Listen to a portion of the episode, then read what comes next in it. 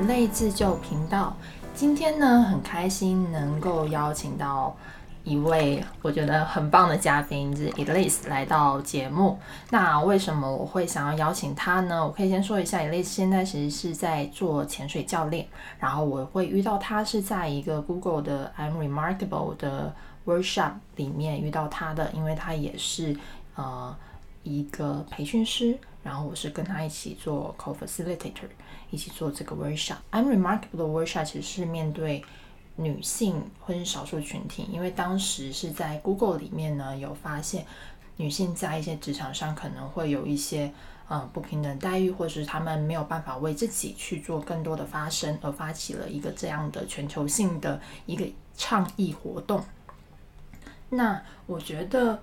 在找 Elise 来的时候，我做了一些 search，然后就刚好很有意思，是我也发现了一篇在讲内卷时代下的一些女性营销。这个晚一点再跟 Elise 做更深一步的探讨。那我想先请她做一个自我介绍。好，谢谢 Sherry 的介绍。然后我比较简单的讲一下我自己吧。我之前是在互联网公司，然后做一个 AI 产品的 marketing。然后从去年年底开始呢，就抛弃了我在企业里面的身份，更多的是作为一个斜杠青年游走在这个世界上。然后平时会做一些 freelance 的项目，然后很多会就像跟 Sherry 遇到的场合，就是在传播一些女性力量的项目。然后我觉得那个对我来说价值会比较大，所以我。平平时也会去传播一些像环保相关的呀，或者说像女性力量相关的我比较感兴趣的话题和内容。那同时呢，我也会去做啊潜水自由潜水的教练，然后去跟大家分享我在海洋里面收获到的快乐和平静吧。所以。我现在日常是 base 在海南，就是海南和上海这边，我会两处跑，然后啊冲浪和潜水，然后欢迎大家有时间可以来找我玩。希望疫情结束。对，我自己在在就是在想说要找你聊什么主题的时候，就刚好看到这个报告，我就觉得特别特别适合你，因为国内现在就是在流行一个名词叫做内卷嘛，嗯，就内地这边，呃，可能一些嗯港澳台的。听众比较没有这么熟悉的字眼，其实就是在讲很多已经很厉害的人，又继续在卷在卷在里面，就大家像拧毛巾一样把自己的生活拧起来了。那其实他有讲说，在一个选择，尤其对 marketing 的人来说，其实现在有分两个道路，一个呢就是在根据游戏规则 A 努力在一个主流的通道中被更多人看见，成为社会认可的一个。呃，典范吧，成功典范，传统意义上的，那你就会看到很多，比如说小红书会更多的医美啊，更多的一些女性的一些高管的出来讲话，说，哎，怎么样能够在个这个游戏规则里面做得更好？那另外一种呢，就更多的是在主流外探索一些新的生活可能性。那你自己其实是从呃主流 A 的道路，到了尝试主流外 B 的这个道路，因为。报告里面也特别还提到了三亚去做一个冲浪教练，然后我就立马想到了你。那你自己是能跟我们分享一下这两边生活上的一个状态的差别吗？嗯，我觉得刚才我们讲一下那个内卷的这个概念特别的好，就是我其实也一直很想讲一讲，就是关于内卷这件事情对现在大家生活方式选择的一个影响。因为其实对我来说，我觉得我们现在很频繁的提到。内卷这个事情是一件挺好的事情的，它是被动的给了我们一个反思的状态。主要原因是因为，在就是现在的这个追求经济发展的一个体制下面，是没有办法去避免的去追求效益，去追求呃很多商业化的这样子的一些东西。那在追求呃效益逐渐。这个这个边际效益逐渐在递减的情况下，其实大家越多的是被卷进去，消耗了更多的时间，消耗了更多的生产资料，但是没有得到像我们最早的那个时间，就是急速发展的情况，可以通过金钱，可以通过啊飞速的不一样的新的信息的进入，去缓解很多焦虑的东西。那这些焦虑可能来自于，嗯，你没有办法赚到更多的钱，你没有办法去啊收获到你觉得合适的一个 return。那在这样子的一个情况下，其实大家就被动的去反思，除了赚钱之外，除了我的社会身份之外，那更多的我是谁？去思考我在这个世界上和这个世界接触的方式，就等于是说有了另一个另一个途径，或者说去剑走偏锋，嗯的去思考，哎，那我到底是谁？它其实虽然是一个被动的东西，但恰恰它应该是我们最最最最早的时候就应该去想的一件事情。但因为从小我们受到的教育可能就是 A 面的那个教育，就是我们要在社会里面有很好的身份地位，我们要有各种意义上的工作上的成功、学业上的成功，才能证明我是一个优秀的、有成就的人。那我觉得现在挺好，就大家在思考内卷这件事情的时候，就等于是回过头来，再从源头上面去思考，去弥补那些可能在教育当中我们本身缺失的，去思考我是谁，我和这是这个世界的关系到底是什么的这样子一个状态。然后讲到。嗯，就是在 A 和在 B 的这样子的一个生活状态的差别，我觉得，嗯，其实它更多的还是一个，就是第一件事情是说，我觉得 A 和 B 如果说还是很执着于身份这件事情的话，其实这两个选择对你来说会没有太大的差别，就是你还是想要通过，比如说我是一个。很厉害的潜水教练，我带了两三百个学生，每一个学生都多厉害多厉害，和我在企业里面我是一个什么样子的人，去用这些外在东西来标榜自己，其实它本质是一样的。那更多时候，我们为什么去选择避免？其实更多的是要去探索自己内心的那个部分，真正的价值感和成就感来自于哪里。所以这就导致了我在去 B 的这个方式生活的时候，感受到的一个。很大的差别其实是来自于自我的驱动力，自我的驱动力就来自于时间的管理，对吧？就是没有企业的架构让你一天工作八到十个小时，你怎么样去管理你的时间？怎么样去不要倦怠，或者说不要去变懒，真正的去躺平？我觉得那个的话，并不是一个很好的探索自我的一个方式。那另外一个方面呢，是说其实你在。啊，工作当中，或者说你在学习生活当中，你接触的人是很有限的，就你的社交范围是很有限的。你可能只是跟你的啊同事，然后你可能 还要晚上也是跟同事出去玩，或者是你以前的同学、你的校友。但是当你生活到了 B 面之后，你的物理空间的原因，你的时间跟大家不一样的原因，你怎么样去建立更广阔的和这个。世界上的接触面就非常重要，呃，就对我来说非常重要。就是我还是想要去借助这个机会去认识各种不一样的人，那我会比较积极的参加一些，不管是户外运动也好，或者说是环保行动也好，这样子一些 community，去能够去了解各种各样人的生活方式，去跟这样子的人交朋友。然后，嗯，我觉得这两点其实是一个。比较大的差别就是你在人际交往上面和你在时间和自我管理上面，其实是会有更多的需要你自驱的部分去做的。就我其实挺同意你说的这些方面的，因为其实我觉得通过不同的人他自己的生活方式，你可以去更加的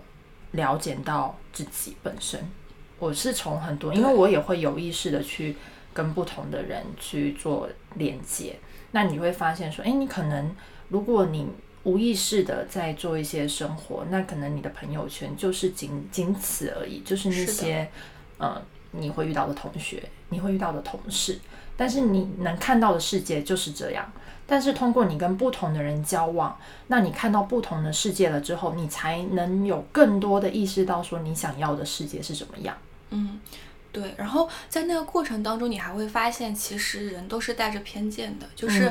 呃，我是从小在一个比较标准的模式化的成长环境里面，对吧？好好读书，然后进一家好的公司，然后我可能会不自觉的带着一些。对于成功或者说对于好这件事情的理解，但是你去了不一样的环境里面，你他们是有不一样的对于好这个事情的理解的，所以你会接纳各种各样不一样的生活方式。那个接纳不是说哦我认可你，我同意你，而是 somehow 我也是觉得哎这件事情也是很棒的。我觉得那两种理解或者说那两种认可感是不一样的一个状态。嗯，然后还有一点是，嗯，我觉得。在当我是不是一个企业里面的人的时候，或者说我没有这些社会身份的时候，我跟这个世界的接触其实是更加真实的，是更加需要你通过你个人的沟通能力，你个人的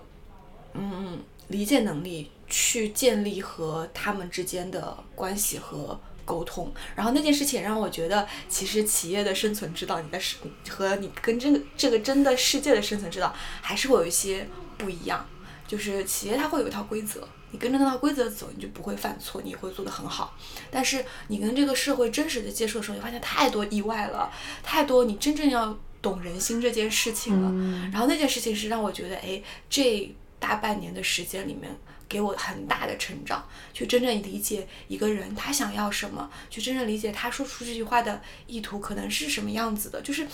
真正的和这个世界产生联系，而不是很乌托邦式的自己想象当中的一些东西。那你可以跟我们分享一个例子，是你特别印象深刻，就是哇，跟你原来的三观世界不一样，但是对你又很有启发的。嗯，我需要想一下。嗯。我觉得可以从自由潜水教练这件事情去讲。其实我刚开始做自由潜水教练的时候，我还有我的本职工作嘛，所以对我来说，其实自由潜水教练就是一个非常兴趣的东西。也就是说，我并没有把它当做我营生的工具。那我在很多事情的考量上面，其实更多的就是我希望你爱上这项运动，我希望你体验很好。但是在我进入这个真正的需要以它营生的这个圈子吧，就是更多的以它为吃饭家伙的这些教练的群体当中，我会发现，其实自由潜水教练不仅仅是一个教练，他可能有时候是一个客户服务型的体验工作。他不是说你真的要把这个技能完完全全的教给他，你更多的是要去提起他的兴趣，提起他对大海的热爱。你你不是仅仅的是只是让他学这一门课，而是希望他在未来长远的时间里面都能够有这样子的一项技能。那这项技能其实对很多专职的教练来说，它其实是一个销售。就是他会希望你更多的跟他一起学。说如果是以销售，因为可能大家讲到销售都会有一点点本来自己对于销售的一些既定想法吧。那你自己会觉得这是一个对你来说是排斥的，因为你是从兴趣向转到以谋生为主，那中间会有一些内心的一些纠结嘛或冲突。嗯，我觉得是会有的，因为。嗯，就是对我来说，我不会去考虑很多成本上的东西。但是，当你真的去把它作为一个职业来说的话，你一定是会有很多成本上的考量。那成本上的考量就是，比如说某一个地方它的体验更好，但是它的体验更好的同时，它会让你的利润很低。那你到底要不要做这个选择？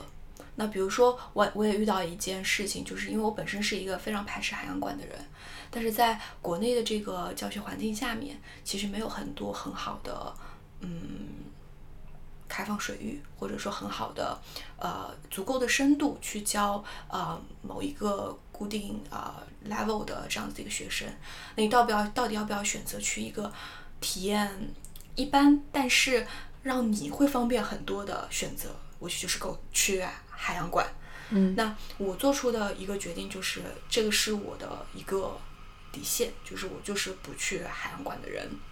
那他会肯定会影响我的生意啊，因为上海周边基本上都会去海洋馆去下深度，然后去练习。那我不去做这件事情，就意味着一部分只能在上海周边学的人就没有办法跟我一起学了，没有办法跟我一起训练了。那我是主动的去放下这些，但我觉得我不能说去那边的专业教练就不好。因为他们可能生活上的考量会更多一些，毕竟我不是一个全职只靠潜水吃饭的这样子的一个人，所以我会有更多的选择性。那这件事情对我来说，我的理解就是，如果我需要维持我的底线，我觉得我的底线很多，我就觉得不能够只以一件事情作为你收入的来源，因为那会影响你对这件事情的，不管是热爱也好，还是你的底线。所以，我的 learning 是这个。你觉得还有吗？我觉得就是大家现在很多看到的一些宣扬，不管是小红书也好，还是微信也好，或者微博也好，这些社交媒体给大家看到的都是非常光鲜亮丽的一面，就是你在海岛上面，你达到了你想要的生活状态啊，阳光、大海，然后每天都冲浪，每天都潜水。但其实我觉得我在海岛上面的生活是感觉到并不是。那个状态并不是一个常见的事情。其实，呃，在海岛上面，很多人因为很 chill 嘛，也没有什么压力。那其实就是需要更强的自驱能力。有些人可能在做选择的时候，或者说在那个环境下面，他就会让自己更加懒散下来。就比如说，他会没有什么更多的。自我探索的这个部分吧，他只是享受当下的生活，但我不觉得这个事情是不好的，可能他就是这样子的一个做这样子的一个选择。但是能够在这个环境里面真正的做出一些事情的人，或者说真正的去自我实现的人，反而我觉得他在任何的一个情况下面都能够有很好的状态，是因为。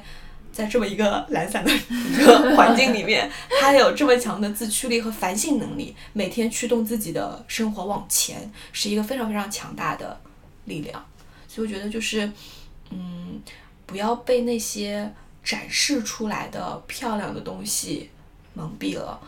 嗯，在哪一个环境里面，特别是当没有外在的力量去拉你的时候。在海岛的这个环境里，更多的像我刚才讲的，其实很多的都是自我驱动、自我意识，你自己去反省。那你需要更、更、更强大的力量去支撑你。所以说，在做这个选择的时候，也会有时候我也会看到我自己的劣根性，就是我懒的那个部分。我想啊，今天太阳这么好，不如晒晒太阳，多睡一会儿。但是我会有时候。会被另一种焦虑所盖过吧，就是努力这件事情在企业里面，就是你每天完成 project。那在海岛里面，你的自我实现，你的努力到底是什么？不是这样子每天躺着吧？所以其实是需要很多的内在的力量去支撑你去完成你在海岛上面想象当中想要的生活的。我很想要再多问一句，就是你刚刚讲到内在力量，你是觉得你本来就有具备这样的能量，还是你有通过一些自己的练习去更高的提升这个部分？嗯，我是嗯怎么说呢？就是我觉得是分成两个阶段吧。第一个阶段是我以为我有很强的内在力量，我觉得我可以在不一样的环境里面。去保持一个自省的状态，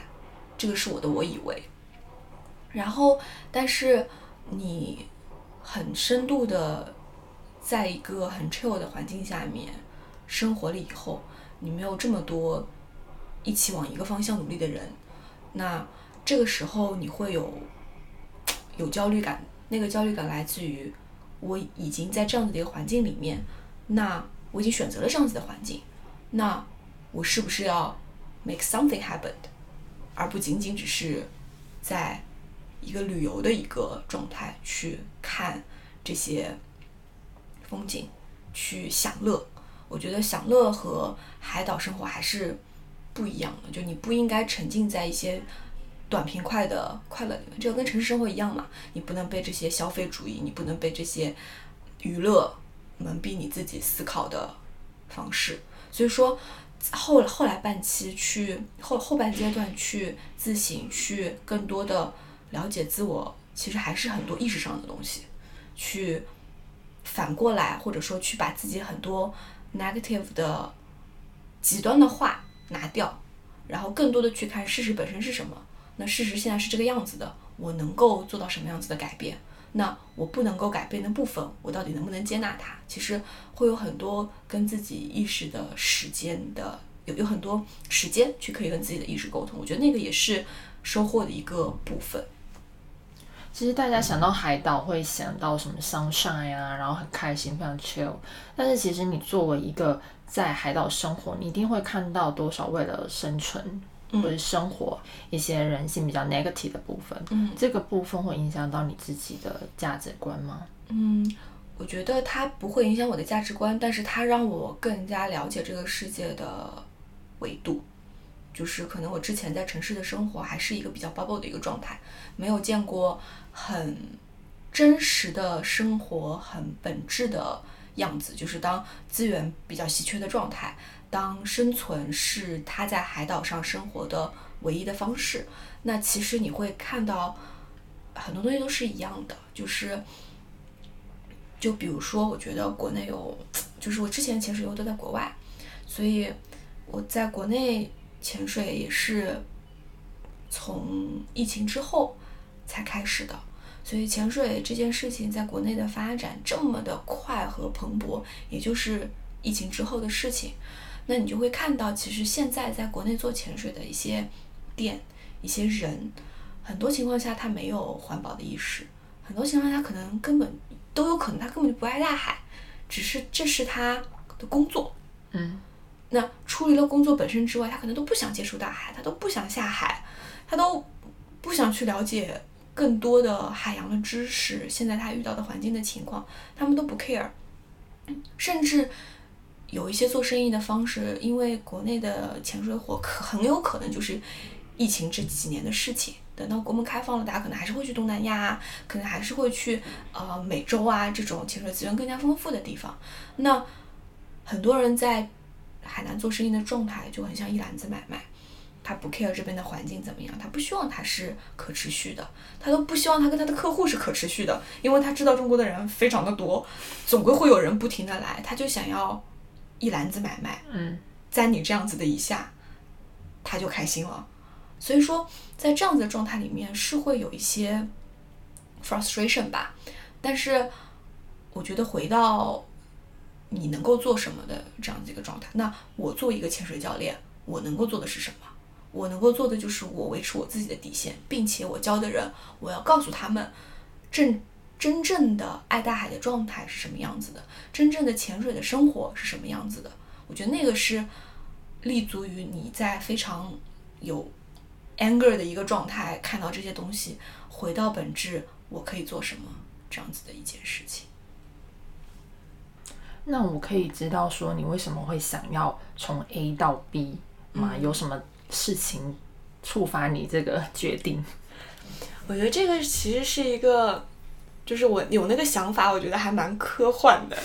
就是我前两年吧，我就在思考一件事情，就是因为我是做 marketing 的，那我如果是做 marketing 的，那就得有一个产品，有一个产品你要去推广，就是不管是。一个人、一件事情，或者是一个 app 本身，但是 marketing 这个技能，就是对我来说，我觉得有点虚，就是它是依托一个产品，依托一个组织架构，然后你要去做 promotion，让更多的人知道它有不一样的方式。那对于我来说，我觉得除去这些企业身份之外，我到底是谁？我怎么样活下去？这件事情就是当这个世界毁灭了之后，没有任何的企业架构，你干你能干嘛？我不见得做 marketing 吧，对吧？然后我就想，嗯，那不然学一个踏踏实实的技能好了。嗯。然后那个时候我又特别喜欢潜水嘛，我是先去玩了水费，然后水费就是考到 A 嘛，然后我后来就又了解了自由潜，我发现哎，我更喜欢自由潜。然后，因为更喜欢自由潜，我想那不然我喜欢它，然后我有一定的小天赋，那我就做到教练的 level，看我能够做到什么程度。然后我就把这个证考出来了，然后我就呃基于这个，我才开始慢慢的从 A 过渡到现在这一个 B 的状态。所以他是你本来你本科是学 marketing 的，我本科是学经济的。哦，但是就是误打误撞进了 marketing 这个，也不是误打误撞吧，因为我虽然学的是经济，但是我并不是那么的，嗯，怎么说呢？就是我在职业选择上面，我本来其实就是更想要去做 marketing 的方向。嗯，所以我当时在我第一份工作，包括后来的工作，我都是往 marketing 这个方向在走的。嗯，所以它不算是一个突然 pop up 的对，念头，它就是一个长期性的，突然在某个点就觉得我应该去探索一下。对，我觉得它其实是一个状，那个状态也是有循序渐进的过程的。因为我觉得，呃，那个科幻的想法不是一蹴而就的，就是突然间你就有这个想法，说啊世界毁灭了怎么办？嗯，它更多的是，嗯，我从一个更喜欢人文的东西的人，到了一个更喜欢自然的。风光的这样子的一个人，我我去 camping，然后我去 hiking，我去做更多和自然接触的东西，我从自然当中获得了更多的能量。你在自然当中，你就会在想，那这个人工的世界它存在的东西到底是什么？为什么它会是这样子运转的？然后在那之后呢，就是你了解了自然，你就会有更多的去想要去保护这个地球，你会有环保的想法。那有了环保的想法，你就会觉得有些东西，有些消费的理念，有一些，嗯，有一些大家。在趋之若鹜的生活方式其实是不对的，它其实是一个营销方式植入你的脑海当中去的。那我就会减少很多自己对于呃物质的需求，我会更多的去不去浪费。那这些东西其实都会零零总总的加在一起，变成一个意识，就是这个组织架构，我不想。只是仅仅的在这个里面，因为我觉得它有一些东西是不对的。那怎么建立对的东西？怎么样去追求你觉得对的东西？那就是要你有更多你自己的自我的掌控力。那你自己决定离开的时候，你父母有反对吗？我觉得非常的有趣，就是，嗯，我觉得就我非常的。感谢啦，就是我这很长的一个时间段没有工作，一直在 explore 我的，不管是父母也好，我的家人也好，我的甚至我的外婆，甚至我就是亲戚亲戚，嗯，不到亲戚啦，就是我的我的这个 decision 没有让那么多人知道，然后啊，包括我的朋友给我的所有的反馈都是正向的，而且因为这件事情和他们的沟通，反而你会更加了解他们。你会更加信任他们。就比如说，我那个时候跟我妈讲我要辞职的这个决定的时候，嗯，我妈没有说什么。其实她是，她其实就觉得你能够快乐就好了。他觉得你能够收获快乐的事情，你能够做你喜欢的事情，他就会觉得是一个很好的状态。那在这半年当中，我也会跟他讨论嘛，就是我现在状态怎么样，包括我有一些 struggle 的时候，有一些身份认同的纠结的时候，嗯，他反而给到我的是非常好的反馈。就比如说，我有时候还会因为，比如说啊，我现在收入没有我以前这么多了，那我会有一定，还是会有一定焦虑感的。这个东西就是没有办法否认，说啊，我就什么东西都不要了。然后我妈反而就是跟我说。她不觉得收入这件事情有那么重要，就是她反而会给我很多能量，她反而会给我很多安定的感觉。但是同时，他也会让我更加多的去想清楚，就这个是他给我的爱。那我怎么样做一个更加负责任的人？就是我在 explore 的时候，我能够收获到，能够让自己更加让他觉得更加放心的生活状态。所以其实他给我的爱，反而让我在 balance 我的选择，而不仅仅是一股脑的我就只做我喜欢做事，什么都不管了，我就不负责任了。我觉得是一个非常好的一个交流的，或者说更多的去了解家人和朋友的一个途径。就大家心里其实都是有这个原始的冲动的，你去做了这件事情之后，他们会给你力量的。那你现在就是跟可能还在 A 的朋友。交往的过程中，他们是会羡慕你吗？还是他们会觉得，哎，我还是继续待在 A 就好？嗯，我觉得大多数人都会羡慕，嗯，大多数人都会都会觉得，哇，你这样好开心哦，每天就阳光、沙滩、大海，对吧？但是我每次跟他们讲的时候，我还是会跟他们讲，不是那么全都是美好的那一面的。就是因为它会有一些啊基础条件要满足，你才可以做这个决定。然后同时，在做这个决定的过程当中，你也会有很多压力的时候，然后那个压力其实跟你工作上面遇到的压力形式不一样，但是强烈程度也是一样的，只是他以你能够接受的方式在给你这样子的压力，就是你我更能接受，比如说 B 方向给到我这样子的压力的方式，A 方向我觉得那个东西是没有意义的。然后，但是同时我觉得。不是说大家不能踏出这一步，他没有选择踏踏出这一步，一定还是有他的各种各样的原因，他一定是 balance 过这两者之间的选择的。所以羡慕归羡慕，但是大多数人还是会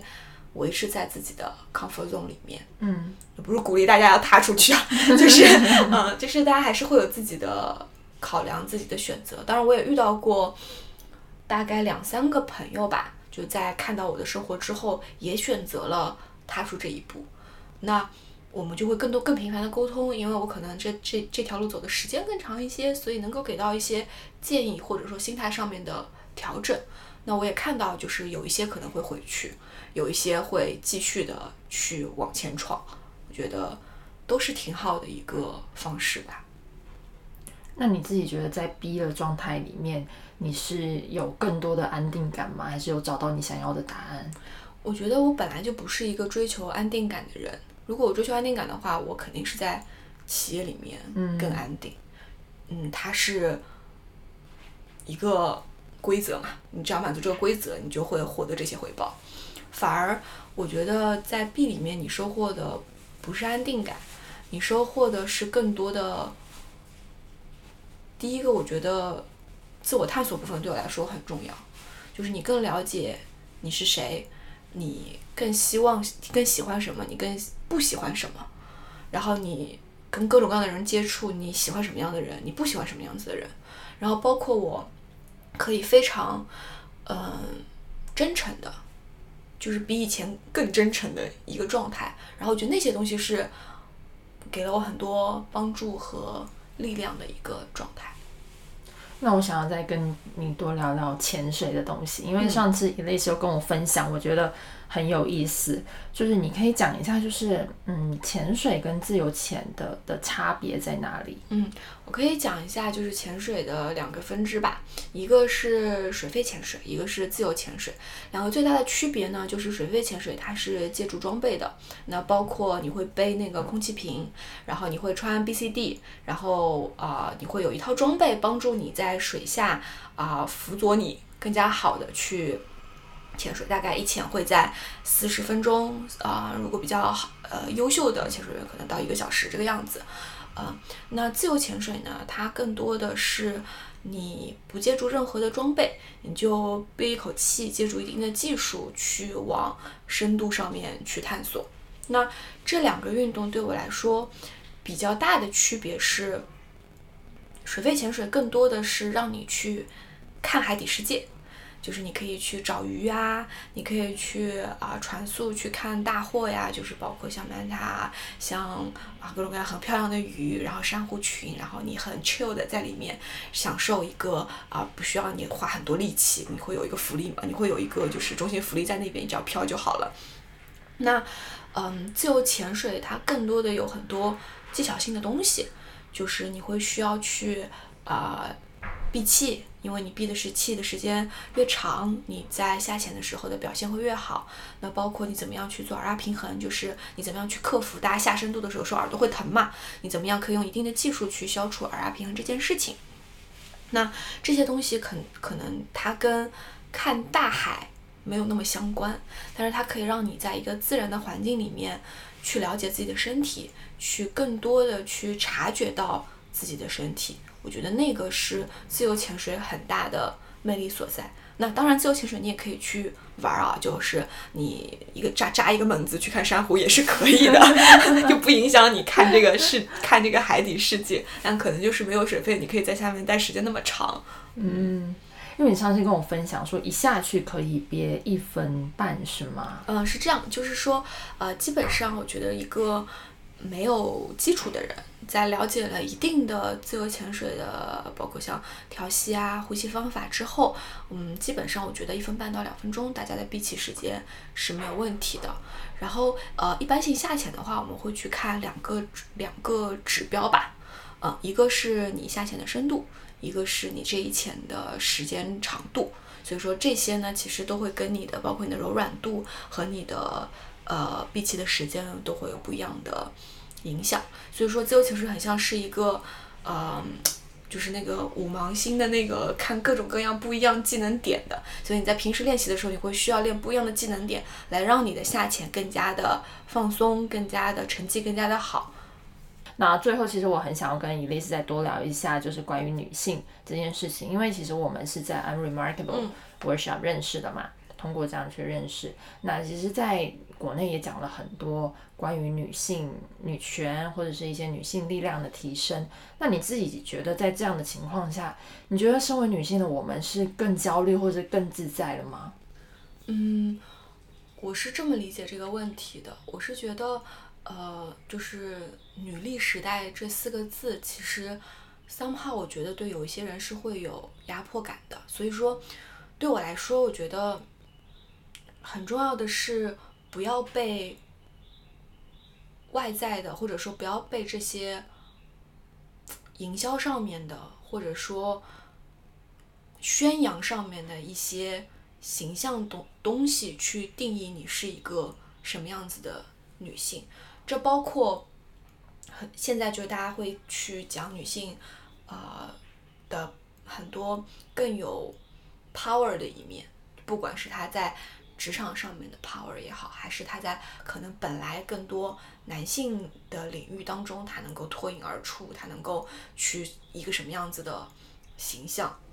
但我觉得，对于女性来说，女性有她自己的特点，每一个女性有自己的兴趣点，每个女性有自己的擅长的地方、热爱的地方。那更多的不是去看。别人成为一个什么样子的女性，什么样子的女性在这个社会上面的地位现在是更高的，就不要被这些东西去影响到你自我的探索。我觉得这个部分是可以去缓解你，不管是因为什么产生的焦虑感。但是，呃，有一部分我觉得很好，就是现在是在一个